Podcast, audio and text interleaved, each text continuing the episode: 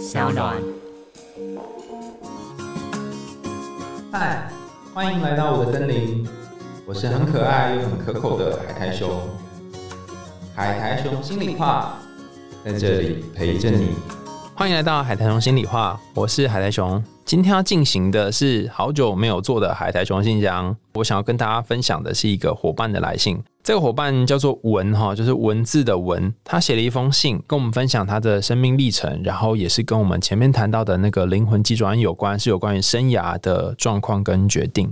如果准备好了，我们就要来开始读这封信喽。海苔兄你好，我是一名读医学系大三的学生。这学期以来，课业非常繁重，让我觉得难以负荷。我对于现在念的东西没有太大的兴趣，虽然当初可以算是自己选的，不过原本我念的是二类的科系，但父母希望我念牙医，最后我选择念医学系。至于选医学系的原因，是因为当初很多同学都把医学系当成目标，然后耳濡目染之下，我可能也觉得医学系比较好，也有可能是因为爱面子，然后觉得如果考上医学系，会有一种光耀门楣的感觉。事实证明，我的父母亲非常开心，亲戚们也觉得很光荣。大一、大二的时候，虽然班上同学因为很会念书，我念得很没有成就感，但至少都还算过关。可是从大三开始，课业开始变得很重很重，现在教的又是我非常没有兴趣的部分，所以这阵子我都考砸了，可能会被挡。我现在几乎没有什么念书的动力。明明在刚开始的那个学期，刚开学的那个月念得还不错，可是这一两个月却变成一盘散沙，我觉得很挫折。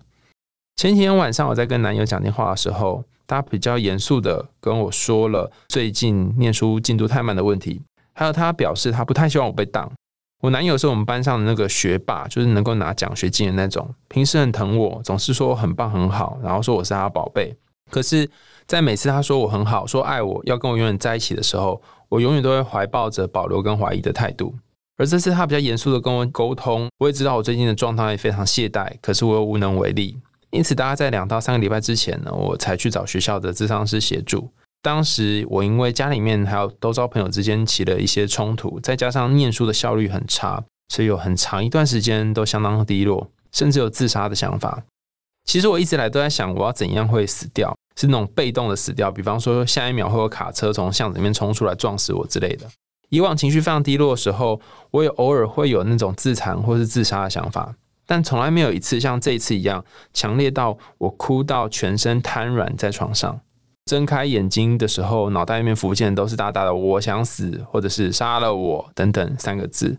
我发生这些事情的时候，整个吓到了，觉得自己可能是得了忧郁症，所以向学校的心理师求助。然后我们在谈完第一次之后，心理师我有可能说我可能有忧郁症的倾向，而且我的自杀进程可能已经会进到。安排自杀方式了，希望我去寻求精神科医师的协助，但我还是会害怕某一些精神科药物，所以一直没有去求诊。老实说，我觉得我现在有一点陷入那个被害者情节的感觉。我一直觉得自己是冲突当中的受害者，包含跟家人的冲突、跟朋友或男友之间的状况，我没有办法从这个身份跳出来，一直觉得自己很烂，活得不够好，甚至想起了要跟男友分手，要把他赶走，避免自己害到他。我知道自己没有时间沉溺在负面情绪太久，否则我肯定要延毕。但我就是没有办法好好打起精神念书，没有办法好好专注在书本上，念很久也无法把内容念进脑子里，一直抄写也没有用。上个礼拜有一个小考，我准备了很久，但不但考不好，而且还花了很多时间，就使得我在准备其他科的时间更少，然后进度严重落后。我不知道现在自己到底喜欢什么。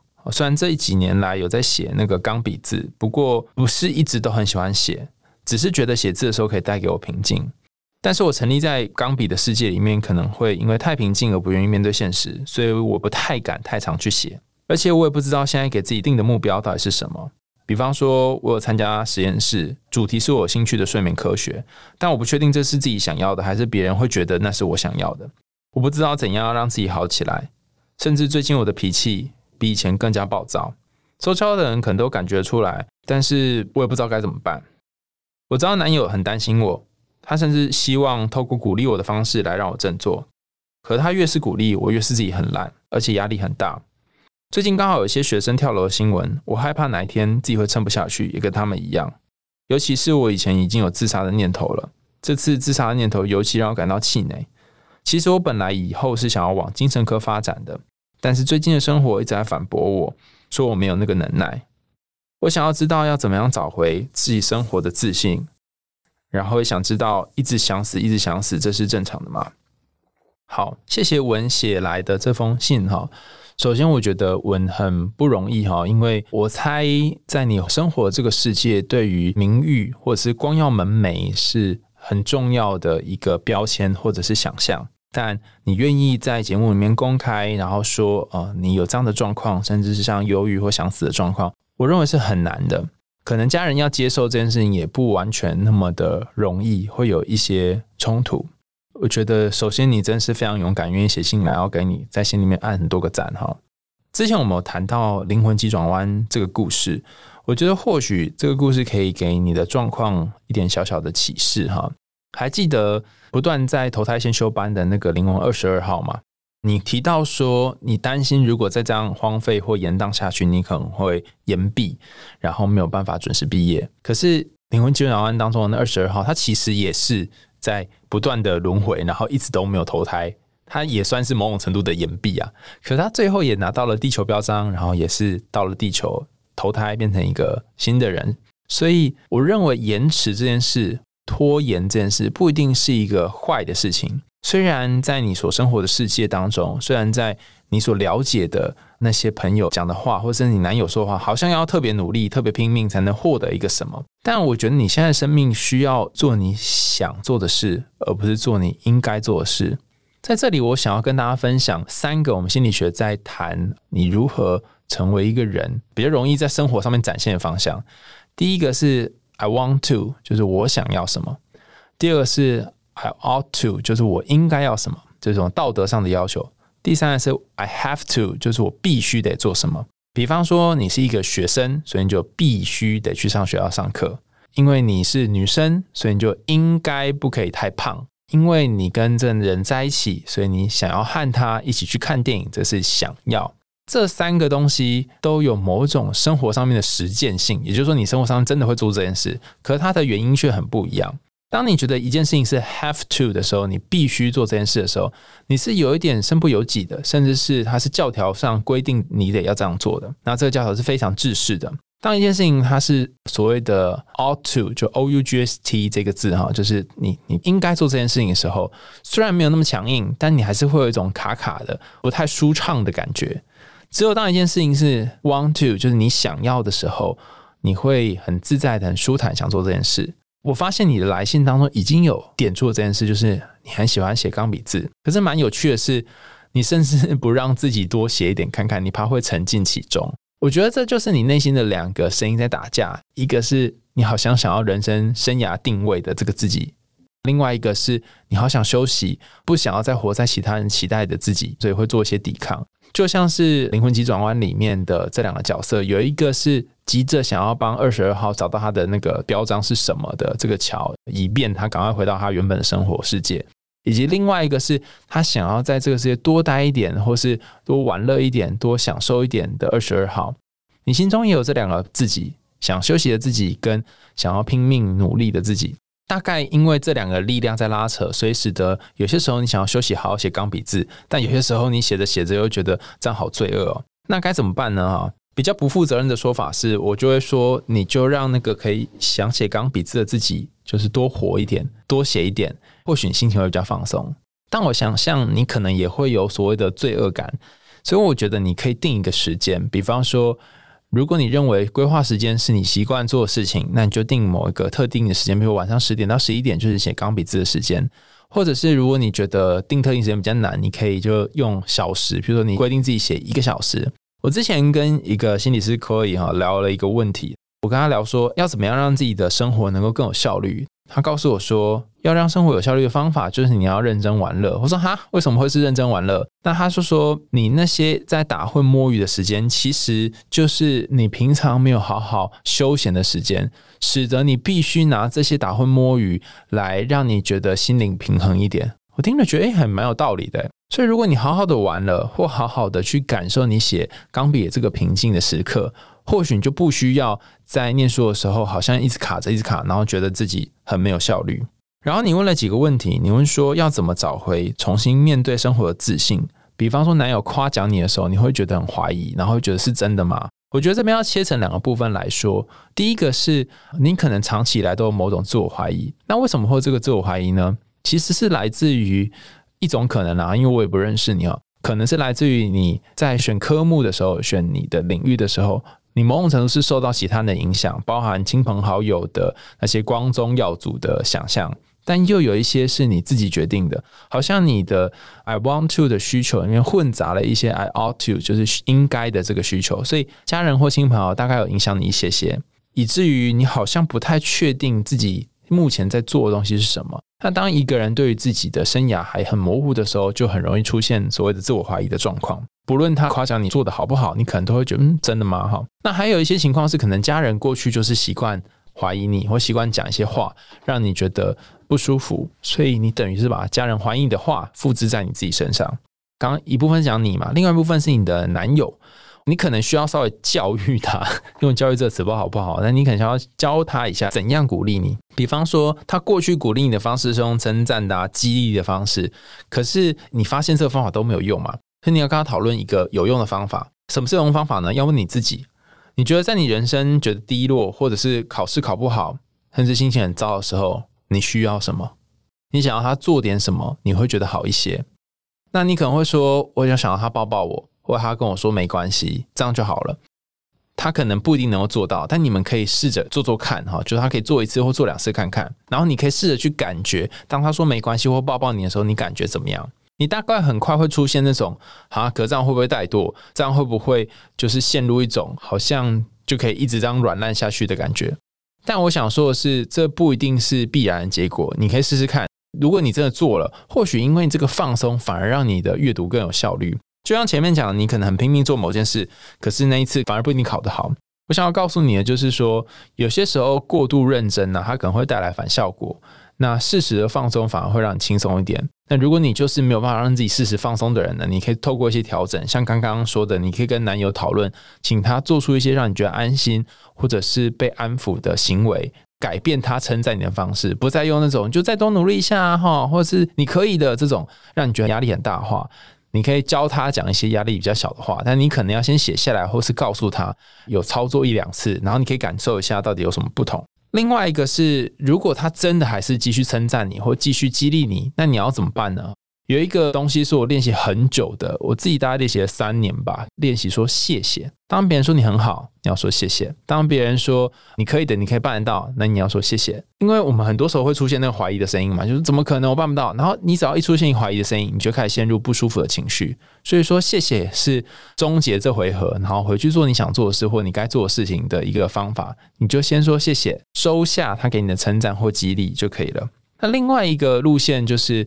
你就告诉自己说自我怀疑也没关系，你知道吗？大概八成以上的女生都曾经人生经历过自我怀疑。那为什么是女生呢？因为研究显示，冒牌者症候群在女生的状况比较容易出现。女生可能会因为自己的外表或自己的某些表现，会觉得说我发生了些好事只是因为运气好，不是因为我本人能力很够。他们会经常觉得自己是假的，或有一天自己的这个好或者是这表现会被揭穿，他觉得自己不配这个位置，不配现在生活的状态。他们很担心，很担心有一天别人就发现他是冒牌者。那倘若你是这样的人哈，倘若你是自我怀疑的人，那也没关系，因为有很多不断自我怀疑的人，他们还是最后得到了不错的成就。所以你不需要把这个自我怀疑完全的删掉，甚至有些时候自我怀疑是让你可以前进的方法。这里就有几种做法哈，你可以跟你的怀疑共处，或者是你就让他在那里，甚至你可以用暂停跟自己讲谢谢的方式，让这个怀疑可以转台。另外一个你问的问题是说。我要如何找到我真正感兴趣的事物，并且真的长久喜欢它们？前面我们提到一个很重要的东西，叫做写钢笔。写的时候你会感到厌烦的原因，是因为你会觉得啊，糟糕了，会不会这不是我人生真正有兴趣的志向？我们前面谈灵魂机转弯的时候，有谈到说，其实人生是一辈子要决定你接下来的生涯要做什么的一个历程。也就是说，你大概永远都在选择你的生涯，你大概永远都在找你真正有兴趣的事物。可能昨天还有兴趣的事情，今天就没兴趣了。可能你本来喜欢的东西，后来就不喜欢了，这是非常正常的。如果你抱着一个东西做十几年、做二十年的话，那你可能就要承担这个东西之后在你生命的这个效益越来越小的状况。当然，有人会说十年磨一剑，可是在这个磨剑过程当中，万一你这个技术没有长进，或没有新的创新的话，你大概都在做类似的事情。时代是会淘汰人的，时间也是会淘汰你的喜欢的。所以，如果你还不确定自己的喜欢是什么，或者你一直在找寻自己的喜欢，这是很正常的。不要给自己太多的压力，在说我一定要找到一个真正感兴趣的事物上。我发现你虽然说自己功课好像一直没有什么起色，可是我觉得你是一个在各方面都好努力。好认真、好用力在生活的人，可这用力是不是反而让你很辛苦呢？有没有可能稍微松开一点螺丝，然后让自己不要这么辛苦呢？具体上来说，要怎么找到自己想做的事物呢？我觉得就是做你现在想做的事情。现在想写钢笔，你就去写钢笔。如果你会担心，就给自己设定一个闹钟，就在这个时间里面，你可以尽情的挥洒，尽情的写钢笔。现在想念书，就去念书。先给自己一段豪放不羁的日子，那你可能会担心说：“完蛋，万一我延毕怎么办？”那就延毕呀。这样讲虽然蛮不负责任的哈，但是如果你今年就因为你的忧郁或者是你的情绪的状态，你没有办法活过今年，那根本就不用再谈会不会延毕的问题了。如果你因为今年的这个状态不是很好，虽然延毕了一年，但你活过了今年，使得你最后可以变成一个悬壶济世的医师，那这个选择会不会比前面这个更好一点呢？我们永远没有办法说你做某件事或不做某件事，在你的生命里面是一种蹉跎，因为你不太知道后来会发生什么事，所以我们只能够把握现在或每一个当下。就像是《灵魂机会案》里面那个二十二号，他只能把握他当下手上的那片叶子，或者他吃杯狗的时候咬下去的那个滋味，闻到披萨的味道是一样的。我的感觉是，人生的兴趣本来就是一阵一阵的，就跟我们坐在火车车厢里面看那个外面的风景一样。你一站一站的经过，然后会看到一站一站不同的风景，每一站的风景都有所不同。我们不一定会在一站停留太久，甚至你可能原本很喜欢某个车站，但隔一段时间你又喜欢另外一个车站。由于兴趣本来就会变化的，不需要好像一定要强硬自己要赶快找到一个立即感兴趣的事物。你可以花一点时间写你钢笔，你也可以花一点时间做其他的探索，去尝试别的东西。最后你问说，长久以来都会有死亡的念头，这是不正常的吗？我想说，其实这是正常的。大部分的人人生都会曾经经历过，如果死掉或者是想死这个念头，甚至还有好多好多我的朋友告诉我说，他们都有这种被动死亡的念头。我之前就在想说，会不会大家脑袋里面都有一个共同的云端硬碟，是有关于被动死亡的画面？什么是被动死亡？就是你刚刚说的，我没有自己想去死，但我希望哪一天走在路上，车子会把我撞死。为什么呢？因为我发现被动死亡有个好处啦，就是某种程度上面你可以结束生命，但是你又会觉得说这不是自己的责任。有这念头并不代表你有病，而是相较于死亡，你更在意的并不是生死这件事，而是你很厌恶你目前的状态。这个自我厌恶会把自己逼到某一个很想死的地方。那研究显示，这个厌恶的感觉会让你有很多的负面情绪，然后你会觉得活着好像不值得，甚至会拖累别人，就像你说你会拖累男友一样。在这个时候该怎么办呢？提供你一个方法，除了你可以建立你身边的安全网，就像你很棒已经去找了你的咨商师，或者是跟你的男友讲这个状况之外，让他们在你人生濒临边界的时候可以拉你一把之外，还有一个方法是，你可以在纸上写下你所讨厌那个自己，甚至你可以把它画出来，然后把它折一折，可能是变飞机，或是变成水灯，或是去河边拿一个金桶把它烧掉之类，跟那个你讨厌的自己告别。或者是你也不一定要跟他道别，你可以用粘土把它捏出来，然后放在你每天会念的书桌旁边。你可以捏一个你喜欢的自己，捏一个你讨厌的自己，他们可能是不同的形象、不同的动物，或是不同的样态，然后陪在你旁边，跟你一起过接下来的日子。今天我们分享的这个故事呢，是一个叫文的伙伴分享他有关人生的抉择，还有念医科生涯的起伏，以及他讨厌自己还有忧郁症的状况。我想要谈的是说。或许我们人生都有这种生涯未定向、模糊不定，甚至对于自己没有自信、自我怀疑的时候，我相信这都是很正常，也是每一个人会经历的时刻。如果你可以给自己再多一点的时间，不要再那么匆忙，或不要再急着去找点什么，或许这个慢下来的方式，能够让你找到更多生命当中有序的当下，更精彩。我是海苔熊，又来到节目的尾声，希望我们有机会呢，可以再多谈谈更多不同的故事，然后更多生命的历程。如果你有兴趣的话，你可以写信到海苔熊信箱，我们有机会就可以找到有关于你的故事跟大家分享哦。我们下次见，拜拜。